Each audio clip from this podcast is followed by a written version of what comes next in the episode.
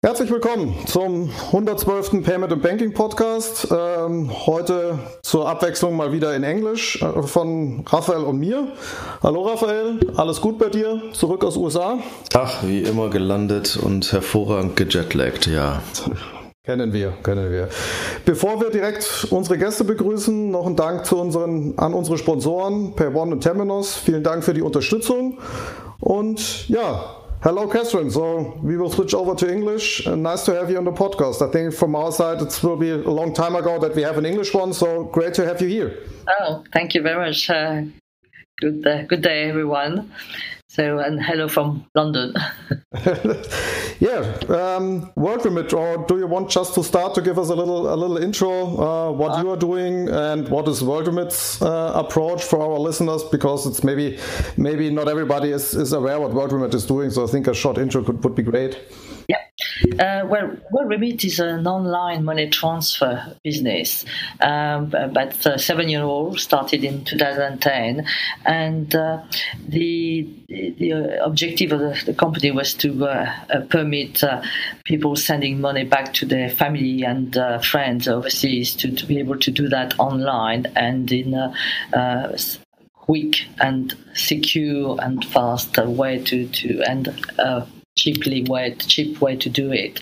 So um, our customers are mainly migrants who have, uh, you know, come to uh, the the, the developed world to send to work and uh, then to support their family overseas and uh, to send the money, you know, maybe weekly or monthly back to their family and, and friends uh, in back in their home countries to pay for, you know, education, support, food, uh, utility bills, and uh, and uh, hospital fees and, and so on.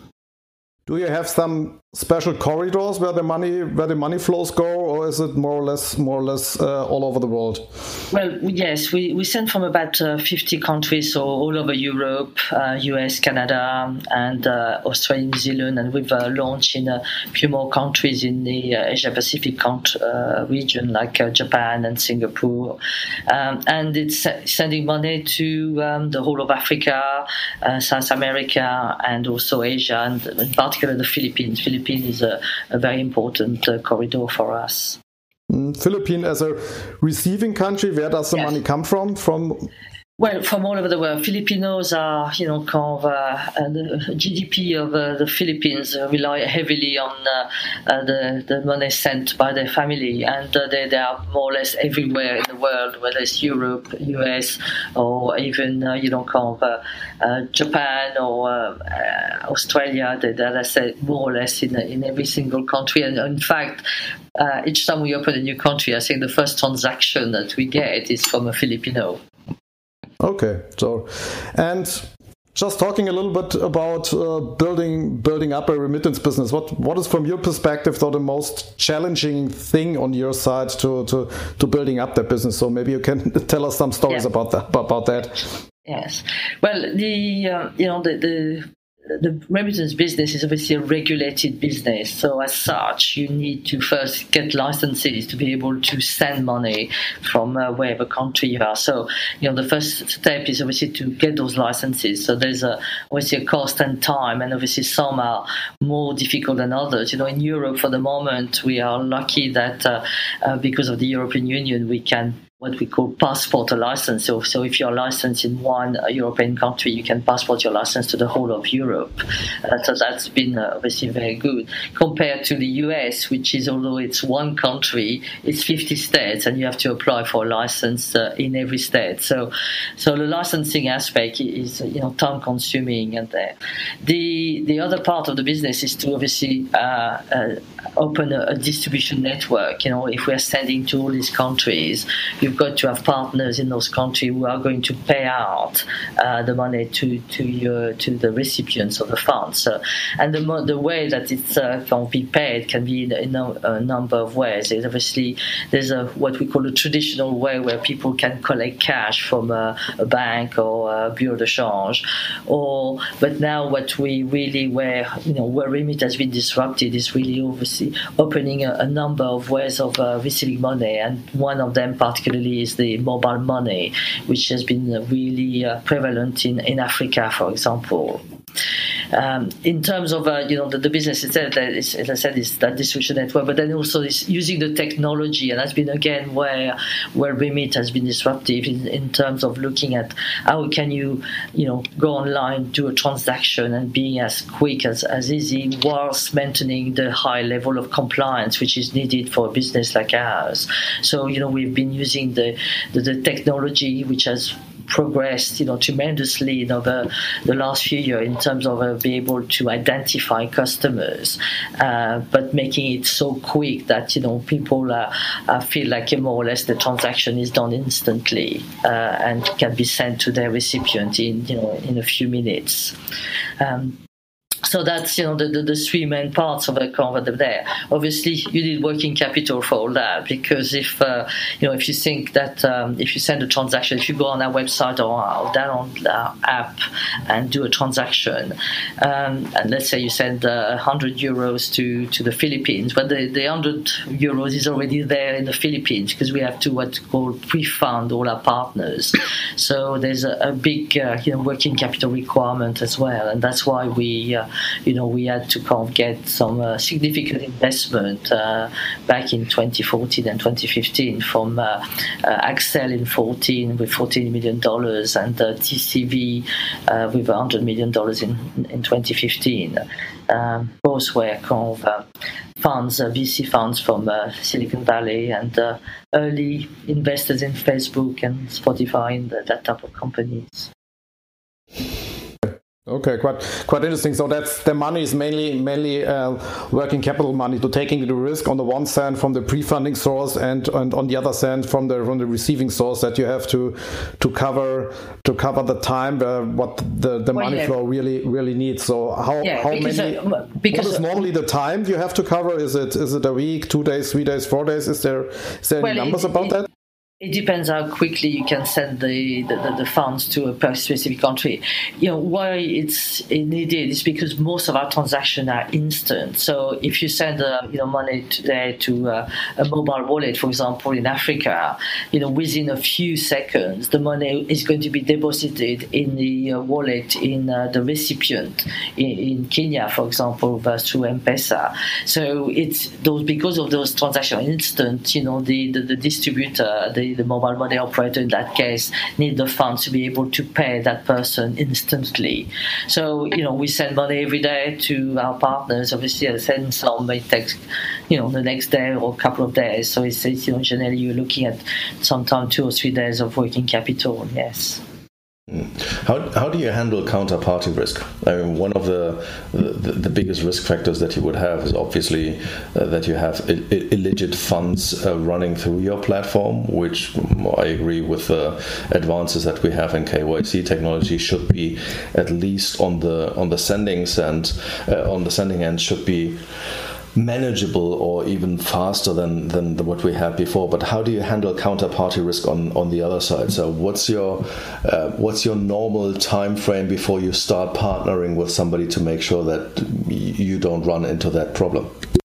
You know, we, we only work with, uh, you know, kind of uh, uh, regulated, licensed, and well known, established, uh, you know, kind of uh, partners. So uh, most of our partners tend to be banks, which are regulated, licensed, you know, financial institutions like Bureau de Change or microfinance institutions. So all mobile operators, which are, you know, kind of well established and licensed. So we obviously go through a process of what we call onboarding a partner, which is, you know, going going through uh, obviously the, credit risk, but also who they are, who the owners of the business are, and going through all the various checks. So it's, it's quite a, a detailed check, and, uh, and and and to be frank, they do the same on us as well. That's a kind of uh, both ways. But uh, you know that's one way of uh, of making sure that you're dealing with partners. Obviously, you know in terms of compliance, the work is is uh, is, is working as a partner. We check obviously the standards, but to a certain extent the risk recipient.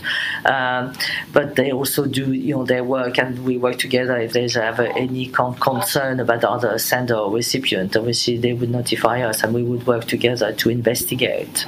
Mm-hmm. How do how do you monitor that on a on a day by day basis? I mean, uh, one of the reasons why cross border transactions are taking usually so much time is that even though you might have I don't know with some Filipino bank you might have dealings uh, maybe once or twice a year if you are a normal non remittance uh, focused bank. Um, how, how do you monitor these kind of maybe even smaller players popping up, going to yourself and saying, oh by the way I think that you're an interesting partner. Um, the, the, one thing is go for uh, through the first way of checks, but is, there something that you have like a monitoring process if something gets yeah, funky? there's a number of monitoring. Obviously, uh, in terms of the partners we work with, you know, we monitor them, you know, not just at onboarding, but all the time. We have our regular reviews, and obviously we establish the risk of the partner. You know, the bigger banks are obviously less likely to be risky than uh, maybe a smaller bank, but we keep keep that you know in mind all the time. We have alerts, uh, you know, telling us any news that uh, uh, we may have on those partners. We also have a look uh, in a number of countries. We have a lot of people you know working for us in those countries, so they obviously keep uh, aware of what's happening. But you know, in terms of uh, you know the transaction we do generally are, are small transaction. You know, we're talking of people supporting their family, so paying out of their wages, you know, some to, to support their family. So you're looking at small more regular sums, you know, to generally one or two recipients, maybe up to five, depending on the extended family. Uh, and you know, we can we monitor the transaction on both sides, and uh, and therefore we have a you know a very um, quick way to identify you know unusual patterns, which will obviously uh, uh look at uh, you know uh, to be doing an investigation if we felt that you know there was something uh, mm. uh, strange or unusual. Mm, makes sense.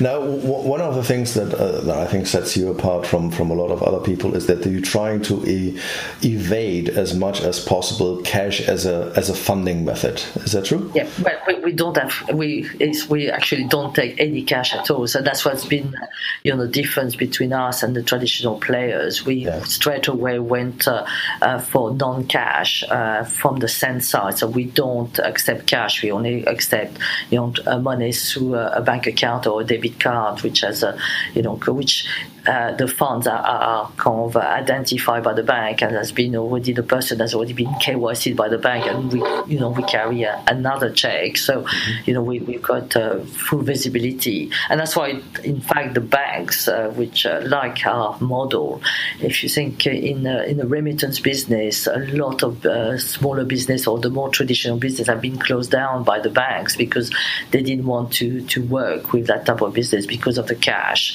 element um, but we've been, you know, able to, to maintain and open bank accounts in countries which have been quite difficult generally for the remittance sector because of our, you know, online model, taking not taking cash and very high uh, level of compliance systems. Mm-hmm. On, on the payout side, how, how, much of your business is cash on that one? Because I, I assume that you can't really um, remove to zero the, the, the payouts no. of cash, right?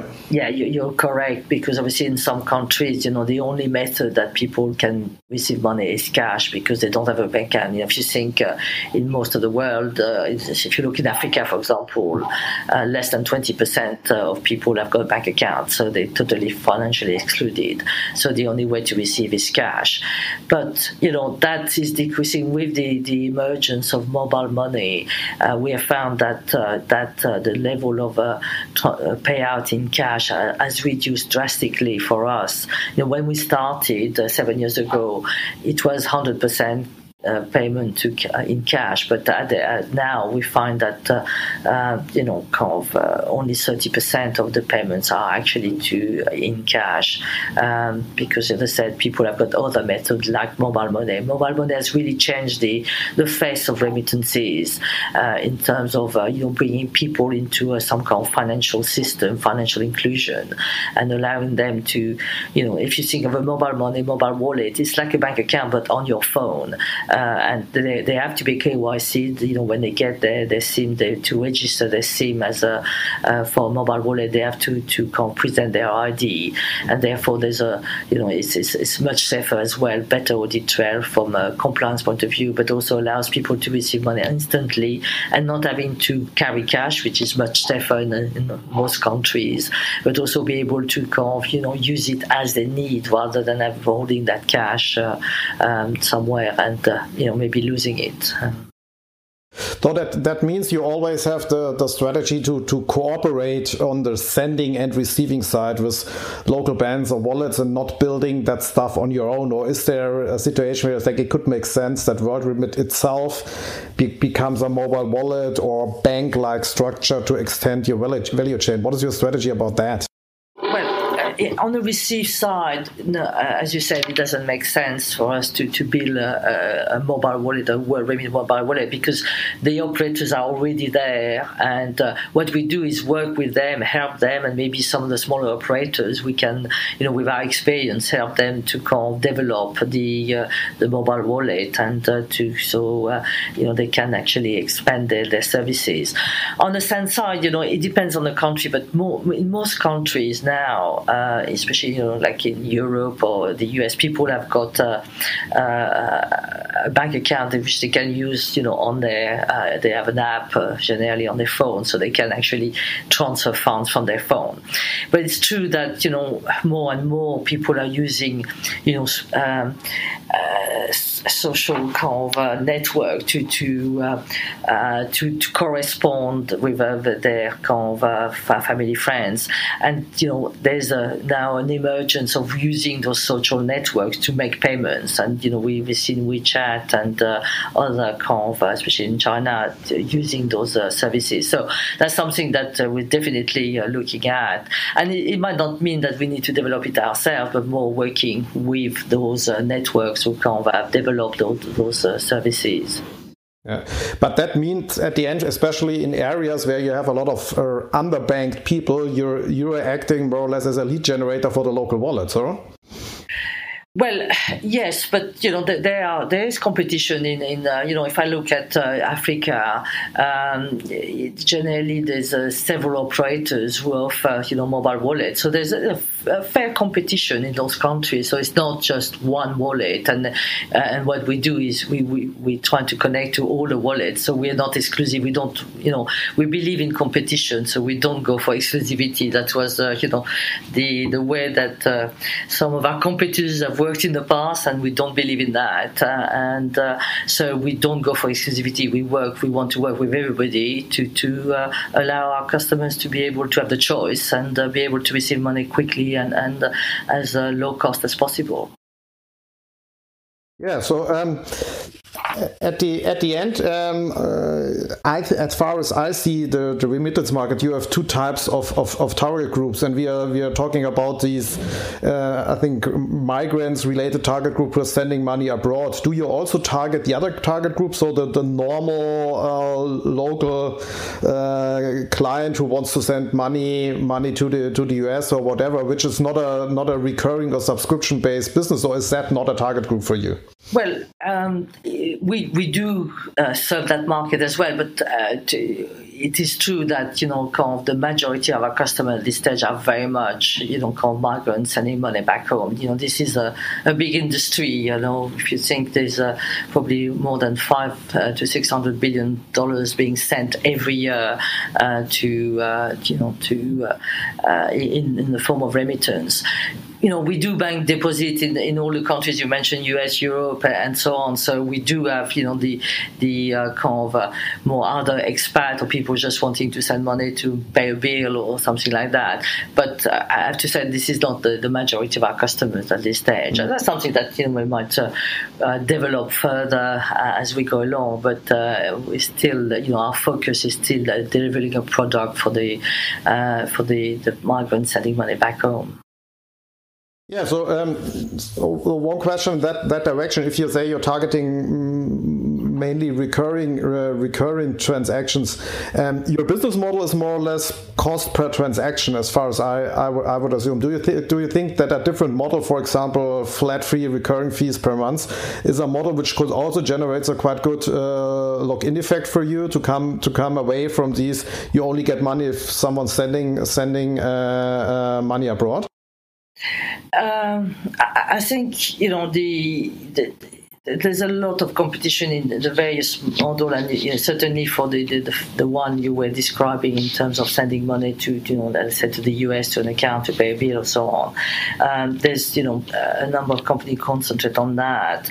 Uh, as I said, we tend to concentrate on, on the market, and the there's a, a um, uh, generally a, a, movement you know, which is led by the World Bank and, another G20 uh, government to, to reduce the cost of remittance. You know, the, up to now it was uh, very high. You know, it was obviously there was a f- very few companies operating in this sector, and the cost you know could be up to 20% of the amount sent. This has uh, because of competition has reduced you know drastically, and it's probably you're talking probably to seven to 10 percent uh, these days. We are lower than that, and we're working, you know, to kind of uh, uh, reduce the cost as much as possible, and working, you know, with uh, all the the bodies to kind of work with that. And I said that's why I think competition is very important. You know, if you think, you know, remittance is the amount of remittance in the world is three times higher than the global aid, overseas aid, and that's why the importance of remittance is, is is extremely great because of what it does. It goes goes directly to, to people to support them, whether, you know, as I said, it's food to uh, education to housing to hospital. Uh, whereas, as we know, aid, a lot of money is lost on the way and doesn't always achieve what it's meant to be. So the importance of remittance is, vital to support, you know, and develop a country. And, you know, it helps also families tend to send money to help their family set up new business to cover. and I say education is very important in Africa and in other places because that means that's a way to get out of poverty. So, um, uh, you know, the cost of remittance is has, has been a subject which has been uh, discussed, as I said, at the, the G20s and the World Bank and other, you know, United Nations to try to reduce it as much as possible uh, in order to, to help people because it really goes and help you people who need it. And, this, and therefore reducing the cost means that more money will be sent to those people. Okay, um, so one discussion we always have uh, uh, in, in, in our round at the, the payment and banking people is remittance uh, from from your perspective. Is it is it a standalone product or is it a feature or is it both? How you want to would you classify it? Uh? Is it from a from a from an end user perspective or from a user perspective? Uh? Do you see it as a commodity feature or a standalone product or is it both depending on the target group? Yeah, I'm not sure I would describe it as a commodity, but certainly, you know, it, the, the remittance does serve, a, you know, a specific sector, you know, the way I've described it, and uh, uh, it meets, you know, a specific need that, you know, people need to send money, and the banks, you know, have never been able to provide that service for various reasons, uh, and uh, I think, you know, it, it is a fairly specific market, and you know, the, the I was mentioning, you know, the the, the level of remittance uh, earlier. Um, you know, the, this sector has been, uh, in a way, uh, also quite informal. You know, up to uh, recently, there was still a lot of money being sent, what we call informally, i.e., people carrying money with them or sending in an envelope or asking, you know, giving money to someone here, what we refer to as hawala, and then getting someone else to pay uh, in, in a country of destination. With obviously the, you know, the increased terrorism uh, and, uh, and, and the, the, the step to uh, against anti-money laundering. Um, you know that the informal market has become more formal, and therefore, you know the the market is bigger and needs to be provided for. When we when we look at Germany or the German-speaking market, um, how do you see the market for, for you? Is it already uh, crowded with competition? Is there a niche or a market entry strategy where you can say, "Hey, that makes sense to to target Germany," or are there maybe specific uh, money flows or money corridors where you said, okay, these corridor I only can cover when I cover cover Germany? Is there any special about about Germany? Yes, well, you know, we see Germany a very important market for us. You know, it's been growing uh, over the years, and uh, uh, and certainly we've uh, we've put a bit more focus on it than uh, we did in maybe uh, initially. You know, the, when we are, you know, kind of a young company, the world is big, and therefore you can't always concentrate yeah, on that. Uh, that is always the challenge in, in young companies: too much opportunities, that's and, it, that's and, it. Uh, and focus on the right one. Huh? That's it. But certainly, Germany is, is a, very much a focus for us. You know, we've been spending a bit more time and uh, marketing effort to kind of target, uh, you know, uh, customers. Obviously, you know, be online, you have to, uh, you know, kind of make your product known, and but certainly we've we've seen the growth. Yes, there are competitors, but you know we, we are unusual in terms of the, the, the range of products we offer and the, the the reach. You know we, we are in many countries and adding countries all the time in terms of destination countries. Uh, we have a, you know a, a, product which works quickly, which is safe and uh, you know easy. We've got a, an app which people find very easy to use. Uh, you know if you look at the app review, generally you find it's a very high rating. So uh, and, and, all that, and then the confident. And I think you know the mission of the company. We you know our, our CEO and, uh, and my co-founder is African, and uh, so people can relate to that. You know, we really understand our customers, and I think there's that element as well that people like the company for that. For the. Mm-hmm. You know, yeah. So just uh, just not not wondering why Raphael disappears. He had problems with his micro. He maybe come back. So otherwise we we, we make it we, uh, we continue. Um, one thing I I'm wondering about is um, when you see the the remittance market, the remittance market, no matter which which country or which which which, which corridor, uh, are you taking away remittance volume from existing more or less old school players like MoneyGram Western Union or do you generating new, a new market? That means the remittance overall is is, is growing and you're taking part of this growing um, growing area of, of the remittance business. Do you have an idea about that? Um, well obviously the informal one is difficult to assess but definitely we will be taking some of that especially when people see that actually it's safer to send money through us rather than giving cash to someone to take on the bus and carry it and, and, and far, much faster as well and cheaper. But it's true that also we are taking business away from you know the, the more traditional business uh, because as I said generally they, they've been quite expensive, but and also slow at moving and not, you know. Uh, and to be frank, they, they're suffering the same problem as maybe banks are suffering in terms of they got legacy system, uh, big network of agents which they cannot just get rid of, and therefore it's uh, for them they you know they, they, it's difficult to move to a much more you know agile kind of environment like us. You know, we started seven years ago with a blank page, and you know we could go straight away use technology, which uh, a lot of other organizations are not able to just switch to because of legacy systems. You, you just you're just mentioning costs and uh, and speed of transactions. Are there other main aspects of the product where you said, okay, that's different than the other players, or is it mainly cost or cost and speed for to compare your product, for example, with Western Union, or also with companies like Azimo or, or uh, TransferWise? Well, obviously, you know, people will not just uh, kind of uh, use a company just for because it's cheaper. There's obviously you know there's a big element of uh, you know kind of trust. You know they are sending hard-earned cash to support their family, so trust is very important. So building the trust and knowing that you know what we are trying to do for our customers is very important. And you know we have a, a very big social commitment and social network of us through Facebook and so on, and you know kind of uh, really uh, liaising with our customers and being close to our customers. Obviously, cost is very important because, as I say, if they can send more that to their family, then obviously it's important. I think you know it's it's, it's everything. So it's cost, it's the safety, it's trust, it's the, the speed at which you know the, the fact that uh, you know you you you can send without friction. So if you know if you if you can uh, the transaction is easy, but at the same time if you need to speak to us and you can call us and you can solve the problem very quickly, that's important as well. So it's a whole package, uh, which is uh, uh, which you know people look at.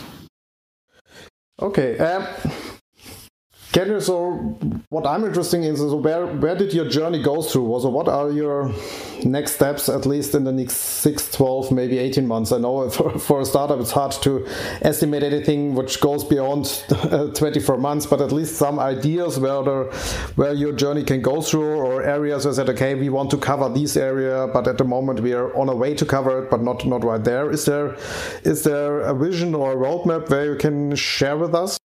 Well, you know, obviously, you know, the first one is obviously to, to develop our network further. So, you know, I, I said earlier, the world is a big place, and although we, you know, we are a global company, we still have, a, uh, you know, quite a few territories we have not covered. So that's certainly, uh, you know, kind of a, uh, uh, focus of ours to de- to both to expand the the send countries as well as the distribution network in in terms of the receive countries. So and always improve it uh, all the time. So we've got a big focus on that. But obviously, you know, it's looking at, at partnerships and uh, how we can, uh, you know, make life easier. You know, we talked about, you know, kind of uh, how you could send money through your via the social networks and so on. So that's things that we're looking and talking to to the various, uh, you know, players in the market. Uh, and that's certainly and any other partnership with, you know, maybe even banks and, and other players who kind of feel that you know they, they cannot do it themselves and therefore looking looking to uh,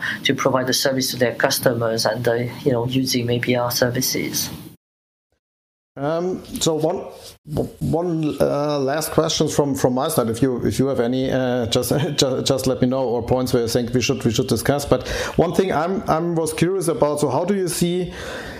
In the last weeks or months, there was a lot, a lot of discussion about uh, cryptocurrencies, blockchains, and things like that. How do you see these let me let us call us technologies or developments in the context of remittance. Could it help uh, to make remittance better? And if yes in which area? Is it maybe a technology to make transactions cheaper? Is it a funding method or receiving method or both? Or do you think it is it, it is it is uh, it is not relevant at all in your context? Uh, how do you see it well, it, there's a mixture of things. You know, can't say it's not relevant at all. You know, in some country where you know you don't even have the internet and you are you know in the middle of the jungle of uh, uh, of Congo is probably uh, not uh, that relevant. But I think there's definitely you know, something we're looking at. There's still a lot of work on those cryptocurrency and in terms of compliance and the kind of uh, understanding how it works and uh, making sure there's full visibility. And so that's still a kind of, you know, and a lot of governments and regulators are still struggling with that with that concept. Blockchain has got, you know, potential, especially for funding, you know, even our partners is something that we're looking at. So there, there's definitely, you know, things that we're looking we could become relevant. Uh, it's going to be a slow process because you know there's a, a, as I said this environment is very regulated and generally regulators uh, do move a little bit slower than uh, you know technology. So uh, uh there's need to, to, to, be looking at how it works and uh, so a bit of work to be done Yeah, just yeah, yeah sure, for, for sure. It's it's it's it's still uh, a technology or still both both technology use case, which is still a hype and not so not so main market, main main uh, mainstream anymore. Um, one another one other point. so, sorry for adding for uh, for adding another another question. So in Germany or not in Germany in the EU, we now have. Um, PSD2, which could help uh, certain companies to be more open and extended business. How do you see your business uh, related to PSD2? Did it help you to extend the funding methods to manage the risk, or how, how do you see it at least from the side where you have uh, where you have to deal with uh, uh, EU-based companies or clients or customers? Well, I think you know the PSD2 is affecting, you know, probably the banks most, where they, you know, they're going to find it, you know, difficult probably to to challenge, you know, the, the, the new entrants in the market like our, ourselves in terms of remittance. At the same time, there's probably an opportunity to, to work with them and uh, to, to provide them with uh, help or, or services to kind of, to, to help them to, to adapt. And uh, and you see that in a lot of uh, the, the kind of mainstream bank, sometimes even buying some know those uh, challenger banks to kind of uh, have an arm which is you know kind of digital and uh, and they can deal with the more traditional products through the, the, the retail bank, but then uh, uh, looking at those um, challenger bank to, to provide you know the, the, the retail the customer kind of product that you know people are looking for now. You know. Okay. Do you have, maybe it also relates to the, the PSD2 context, do you also have an API white label strategy if maybe someone else wants to integrate you uh, in, into his somewhat technology environment. For example, at Challenger Bank, we have this cooperation between uh, N26 and TransferWise, for example. There are a lot of other Challenger banks popping up in every in every country around the EU. Everybody of these banks needs partners uh, to extend his his product portfolio. That could be a good thing for WorldRemit to extend its reach. Uh, how, how do you we, deal we, with that with that yeah, case? Yeah, we, we, we're talking to, to, to a lot of banks. So, as I said, this is a something which come, uh, you know, now much more uh, relevant and on top of the agenda of many banks to come say, okay, how can they offer uh, a service to their customers? And uh, obviously, as I said, it's difficult for them to adapt their system, and therefore, the, the best way, the cheapest way, and the quickest way is, is, is to go into partnerships. So, definitely something we we we kind of uh, looking at. Okay, good. So I think that was it from from from my side. Sorry that uh, that Raphael was not was not available due to some some tech reasons. Um, anything else from your side you wants to uh, point out to, to, to, to, our listeners, which we not covered in our questions before? I think we've uh, been quite uh, extensive uh, into cover most things. I can't think of anything else at this stage. Thank you. Okay. Dodan, thanks. Thanks okay. for your time. Thank I think, you very uh, much. We make now a short a short break and then go over to the news. So, uh, but I put put on put on stop here that you can upload your file. Thanks for your time. Thank you very much. Bye. Thank you. Thanks. Bye bye. so.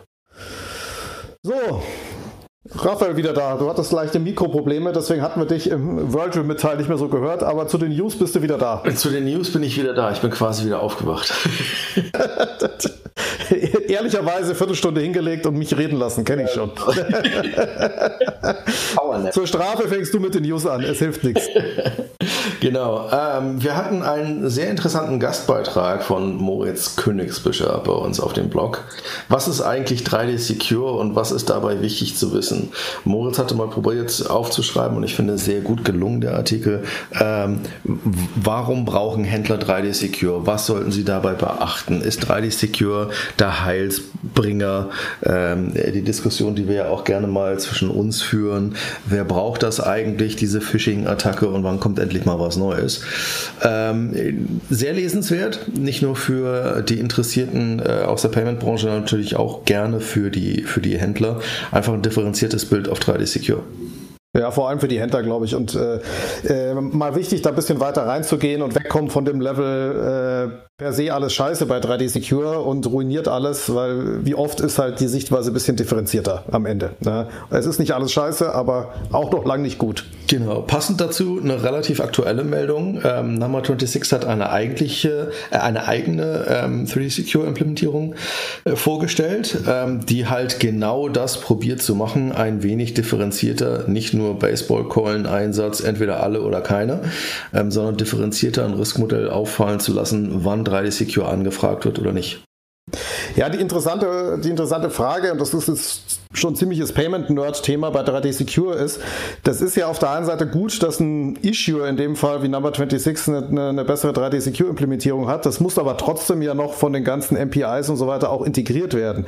Oder ist aus deiner Sicht das automatisch jetzt überall besser, wo ich eine äh, N26-Karte einsetze? Na, meine Hoffnung wäre natürlich letzteres, ähm, aber du hast natürlich recht, äh, am Ende des Tages müssen sich alle dran halten und äh, im, im schlimmsten Fall wird ein MPI sagen, nö, äh, ich verlasse mich einfach drauf, da ist Highly Secure enabled, also mache ich das einfach an. Ähm, also die Hoffnung ist natürlich, dass ich so etwas, ähm, Number 26 macht ja gerne auch mal so den, den Leuchtturmcharakter ähm, und zeigt mal, was alles so technisch, nicht nur technisch, sondern eigentlich schon seit ewig und drei Tagen möglich wäre. Aber sie machen es halt mal vom Kunden her gedacht. Ähm, hoffen wir doch mal, dass es mal die Leuchtturmwirkung hat ähm, und dass sich andere Leute dann auch angucken, was man denn damit mit 3D Secure noch alles machen könnte. Genau, weil, äh, und das passt auch zum Moritz-Artikel, ähm, man hätte es auch jetzt schon viel besser machen können, aber da liegt es eher an den Issuern, es richtig umzusetzen und nicht an 3D Secure per se. Ja? Und äh, vielleicht haben wir da mal eine ganz gute Beispielimplementierung, von der sich auch alle anderen ein bisschen was abschauen können. Genau, genau. Ja. Ähm, dann hat unser, wir reden ja fast, fast jedem Blog, äh, Podcast inzwischen ja leider und oder zum Glück über Amazon, ähm, hat Amazon ein relativ interessantes System vorgestellt, nennt sich Amazon Pay Places. Ähm, Pay Places ist also nichts anderes als der Versuch von Amazon mit der Amazon ID auch offline zahlen zu können. Ähm, sprich, ich bin also, ähm, ich gehe in, äh, keine Ahnung, den Strickladen um die Ecke, der auch noch seine Stricknadeln über Amazon verkauft und der hat jetzt die Möglichkeit zu enablen, ähm, dass ich über meine eh vorhandene Amazon App auf meinem Telefon quasi dann auch noch offline damit bezahlen kann, weil mich das per Geofencing nämlich erreicht und sagt, hier übrigens in dem Strickladen um die Ecke kannst du auch mit deiner Amazon ID bezahlen. Und ich kann das Ganze quasi auf der Amazon App fertig machen. Also keine neue App, keine neue Credentials, weil alles eh gespeichert und kann plötzlich offline bezahlen. Ähm, Was hat der Händler auf der anderen Seite? Ist das irgendwie so WeChat-mäßig mit QR-Code lesen oder hat der Händler eigentlich gar nichts? Er muss ja irgendwas haben, also oder? Muss, er muss halt in Anführungsstrichen, äh, er, er, hat auf seiner Amazon-Händlerseite hat er eine Möglichkeit, quasi den, äh, das Payment zu requesten und mhm. ähm, ist also so ein bisschen ähnlich wie, wie PayPal, dass man mit dem QR-Payments äh, versucht hat im Offline-Bereich. Ähm, was aber relativ interessant ist, ist, PayPal hat das damals, zumindest hier in Deutschland, über eine Extra-App probiert, so mit Einchecken, Auschecken und sonst irgendein Krimskrams. Ähm, das Interessante hierbei ist, dass tatsächlich in der, in der Standard Amazon-App eingebaut wurde, was halt einfach schon zeigt, dass da jemand zumindest mal relativ long geht auf dem, auf dem Thema und guckt, wie das funktionieren könnte. Ähm, ja, nimmt halt, es halt ein bisschen ernster und sagt hier, weil wenn die App nicht funktioniert, nur dafür schmeiße ich sie halt wieder raus. So ist es als Feature in der Standard-App drin. Genau. Das ist halt ein ernsthafterer Approach. Ja, ja plus äh, der Start- und Launchpartner ist TJ Fridays, also für alle, die Barbecues, äh, Barbecue Ribs und Steaks und ähnliches und Chicken Wings haben wollen. Ähm, das zweite Feature, was quasi mit dabei ist, ist äh, Order Ahead Pickup in Store. Ähm, sprich, so ein bisschen, was ich gerade in den USA gemacht hatte, erstaunlicherweise wieder nur ich war und alle anderen nicht. Ähm, der Klassiker bei Starbucks, äh, du, du bist fünf Minuten Minuten entfernt, weißt du, dass du da eh gleich ankommst, äh, machst das Order ahead, sagst, du willst deinen Kaffee haben, gehst rein, gehst zum, zur Ausgabe, sagst, wo ist mein Kaffee? Äh, die gucken dich an, sagen, bist du Raphael? Sagst ja und tschüss und gehst mit deinem Kaffee raus und alle anderen gucken dich ein bisschen frustriert an, weil sie dann fünf Minuten in der Schlange stehen. Ähm, also genau das gleiche geht dann quasi mit Pay Places und TJ Fridays. Ähm, du sagst, wir wollen Rips für auf dem Weg nach Hause. Äh, du machst das Order ahead Ad in der TJ Fridays App, äh, bezahlst auf deiner Amazon App, indem du bestätigst, dass du, dass du Rips haben willst, fährst ran, packst die Packung ein und fährst nach Hause und hast Hunger. Ähm, könnte, also weiß ich nicht, ob das im Offline-Store etwas ist, äh, also offline für jedes, äh, für, für, für jedes äh, Offline Use Case unbedingt sinnvoll ist, aber für den Order Ahead und Pay Online ist das natürlich etwas, was extrem interessant sein könnte und natürlich ein kompletter Angriff auf Square ist, ähm, die ja genau das probiert haben zu etablieren. Ja, und, äh, und mal ein greifbarer Use Case für das Buzzword, wir machen jetzt Omnichannel, weil genau das ist ja Omnichannel, was ja, da passiert. Und ich ja. finde, äh, und da bin ich also, äh, ein bisschen, äh, ein bisschen bullish. Ähm, Amazon hat halt einfach den Loyalty-Faktor. Also genauso, wir wissen alle, dass die Starbucks-App am Ende des Tages das Nonplusultra im, im, im Mobile Payment ist und auch im Order Ahead und Pickup in Store ist. Ähm, den Loyalty-Aspekt, den du hast mit einem Amazon, den Recurring Usage Point, den du hast mit einem Amazon durch Prime. Ähm, ich kann mir durchaus vorstellen, dass du früher oder später, vermutlich in den nächsten paar Wochen und Monaten, schon so etwas haben wirst wie äh, Rips Tuesday oder Rips Thursday, ja, wo dir die Amazon-App sagt, hey, willst du nicht bei TJ Fridays vorbeifahren? Ähm, du kriegst als Prime-Kunde heute 10% Rabatt äh, und bezahl doch einfach hier. Also genau diese Kombination aus Amazon Loyalty, Prime als äh, sehr erfolgreiches Loyalty-Programm, wo du halt auch Recurring Usage hast und 30% Overspend im Gegensatz zu einem anderen Ding. Und dann jetzt große Retail-Partner, dann vermutlich auch im Resto- und im Gastrobereich. Das ist eine Kombination, die, glaube ich, extrem spannend und gefährlich werden kann. Ja, ja. Das, das äh, oft so am, am, Schluss nichts Neues in dem Sinne, haben ja auch viele Startups und so auch in, in, in, Deutschland schon mal probiert, aber über genau das, was du sagst, die Reichweite von Amazon und die Loyalty, kommen, kommen da halt die Leute drauf. Ja? Also kriegst halt dadurch die, die Masse hin und kombinierst es halt mit, mit, mit Payment noch dazu. Ähm, Jo. Gut. Ähm, ansonsten gab es, eigentlich ist eine schwache Woche, man merkt so langsam aber sicher, dass wir in den äh, dass es warm wird. Ja? in die Sommer, in die Sommer. Na, warm hier unbedingt nicht. Hier ist es irgendwie echt nass in Berlin. Ähm, es gab einen sehr schönen und interessanten Artikel zum Thema AI, redet ja mal wieder jeder drum. Ähm, computer was asked to predict which startups would be successful and the results were astonishing. Ähm, die Ausgabe dieses AI-Systems war, wenn man dieses AI-System hätte auswählen lassen, was es denn vor, ich weiß es nicht mehr genau, zehn Jahren hätte investieren sollen und welche Startups denn interessant werden würden, dann, wenn ich das richtig im Kopf habe, wäre dieser Algorithmus, der da entwickelt wurde, der zweitbeste zweitbest performende VC-Font gewesen. Ähm, Wer ist Nummer eins? Weißt du es? ich, ich weiß es nicht. Ich glaube, es war aber einer der ganz, ganz großen. Also etwa entweder mhm. Sequoia oder kleiner Perkins. Ähm, das, was interessant ist, ist, ich glaube, ich kenne zumindest einen VC in den USA, der tatsächlich probiert, mit so ein bisschen Intelligenz und ein bisschen AI-Einsatz genauso etwas zu machen, also Predictability über ähm, welcher Buzz ent entsteht da gerade, schaffen die Network Effects ja oder nein.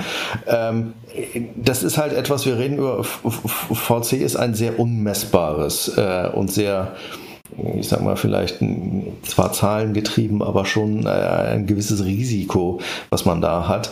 Ähm, wenn man das aber tatsächlich schafft, durch Faktoren das Ganze berechenbar zu machen, ähm, dann wollen wir natürlich alle gleich wissen, welche die Faktoren sind, weil dann fangen wir alle an zu sagen, wir machen auch AI, wir machen auch ML oder wir sind das Uber für X oder wir sind das Airbnb für Y.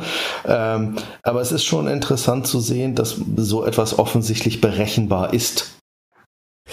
Ja, das glaube ich schon. Was ich mir schwierig vorstelle, ist halt vor allem die Zeiträume. Bis du weißt äh, und, äh, und AI, genauso wie Machine Learning, was ja oft immer in einen Topf geworfen wird, braucht halt auch irgendwie Resultate, um zu wissen, ah, das, was ich da ausgerechnet habe, ist jetzt auch eingetreten, ähm, um davon zu lernen. Und ich glaube, da hast du halt schon immer mal ein paar Jahre im Sinne von, ah, der war jetzt wirklich erfolgreich oder eben nicht. Ja, äh, ich glaube, das ist genau der Punkt. Äh, das ist wieder eine, und, und da ist auch mein Kritikpunkt an dem, an dem Artikel, im Nachhinein ist das einfach, weil dann hast du alle Datenpunkte und dann kannst du auch klassifizieren, ob die Datenpunkte relevant waren oder auch nicht. Im ähm, Nachhinein habe ich auch Amazon-Aktien gekauft, genau. aber leider nur im Nachhinein. Im Nachhinein wusste ich auch schon immer, dass Bitcoin irgendwie bei 50 Trillionen sein wird und habe deshalb irgendwie 100 äh, Bitcoins gemeint am ersten Tag. Ja, es ist genau der Punkt. Also äh, schaffen die das aus diesem Algorithmus, äh, wenn sie den heute loslaufen lassen und wir gucken uns den in fünf Jahren nochmal an, ähm, ist der dann immer noch so gut oder ähm, taucht er wie äh, leider 80 oder 90 Prozent der VCs, äh, taucht er noch nicht mal als Konkurrenz zu einem Sparbuch auf, ja, weil die Returns ja. so mies sind. Äh, also ich glaube ergänzend, äh, also ich bin jetzt kein VC, aber was ich mir gut vorstellen kann, dass man ergänzend solche Sachen mit reinnimmt und sagt, hey, ich brauche neben meinen, meiner normalen Erfahrung, was ich sage, ob das jetzt ein gutes Modell ist oder nicht, nochmal äh, in Anführungsstrichen eine zweite Meinung und die lasse ich noch einfließen. Ob ein rein AI-basiertes Modell, das finde ich schon riskant. Das finde ich vor allem im VC-Business. Das gibt es ja schon öfters im normalen Investment-Business, wo man auch viel schneller merkt, läuft es jetzt oder läuft es nicht. Da kann ich es mir noch eher vorstellen. Gibt es ja klar schon die ersten Fonds, die so laufen und so weiter. Aber das gibt es ja auch schon seit ein paar Jahren. Ja? Also ähm, Robo ist ja auch nicht neu ne? in dem Sinne. Ne? Stimmt. Stimmt. Gut, ansonsten hatten wir noch ein ähm, viel, vielleicht etwas, also zumindest natürlich von unserer Seite, ein, ein, ein wenig ähm, diverseren äh, Artikel. Der Digital Chief von der HSBC hat gesagt, there is no existential crisis challenge for banks from fintech.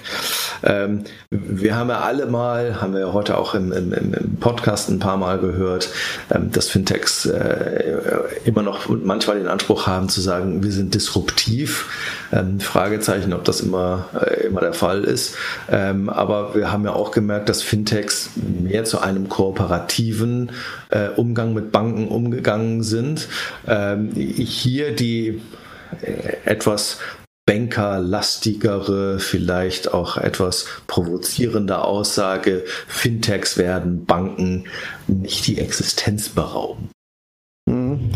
Ja, das ist klar. Also ich glaube auch nicht, dass die Bank deswegen verschwinden wird. Ja? Also ich glaube, äh, es ist eher so die Diskussion der Relevanz und der Positionierung der Bank in der Value Chain, also Thema Infrastruktur und so weiter, wird sie in den Hintergrund gedrängt. Und ich glaube, die Richtung ging ja eher im Sinne von verschwinden alle Banken. Nee, das glaube ich auch nicht, ja? dass alle Banken verschwinden. Vielleicht die eine oder andere, aber nicht, nicht alle. Ja, ja ist halt genau. so ein bisschen überspitzt von beiden Seiten heraus. Also äh, auch der Artikel ist man, manchmal nicht differenziert genug. Aber schauen wir mal. Interessante Meinung auf jeden Fall, dass jemand sich mal hinstellt und sagt, Fintechs werden für mich nicht, äh, äh, nicht, nicht wirklich bösartig. Ja. Gut, jo. ansonsten hatten wir noch ein bisschen PSD2. Ähm, Rauf und runter, genau. viel, viel, im FICO-Kontext oder im halt zum Thema Screenscraping.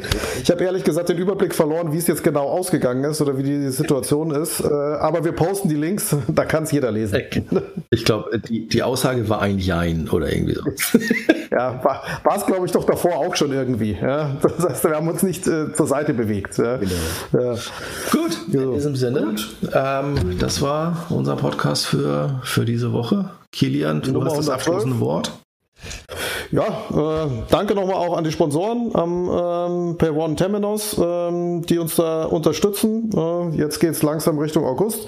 Da werden wir gegebenenfalls einen Wechsel drin haben. Freue mich aber trotzdem da auf die, auf die weitere Zusammenarbeit und bis zum nächsten Mal. Bis zum nächsten Mal. Tschüss. Ciao.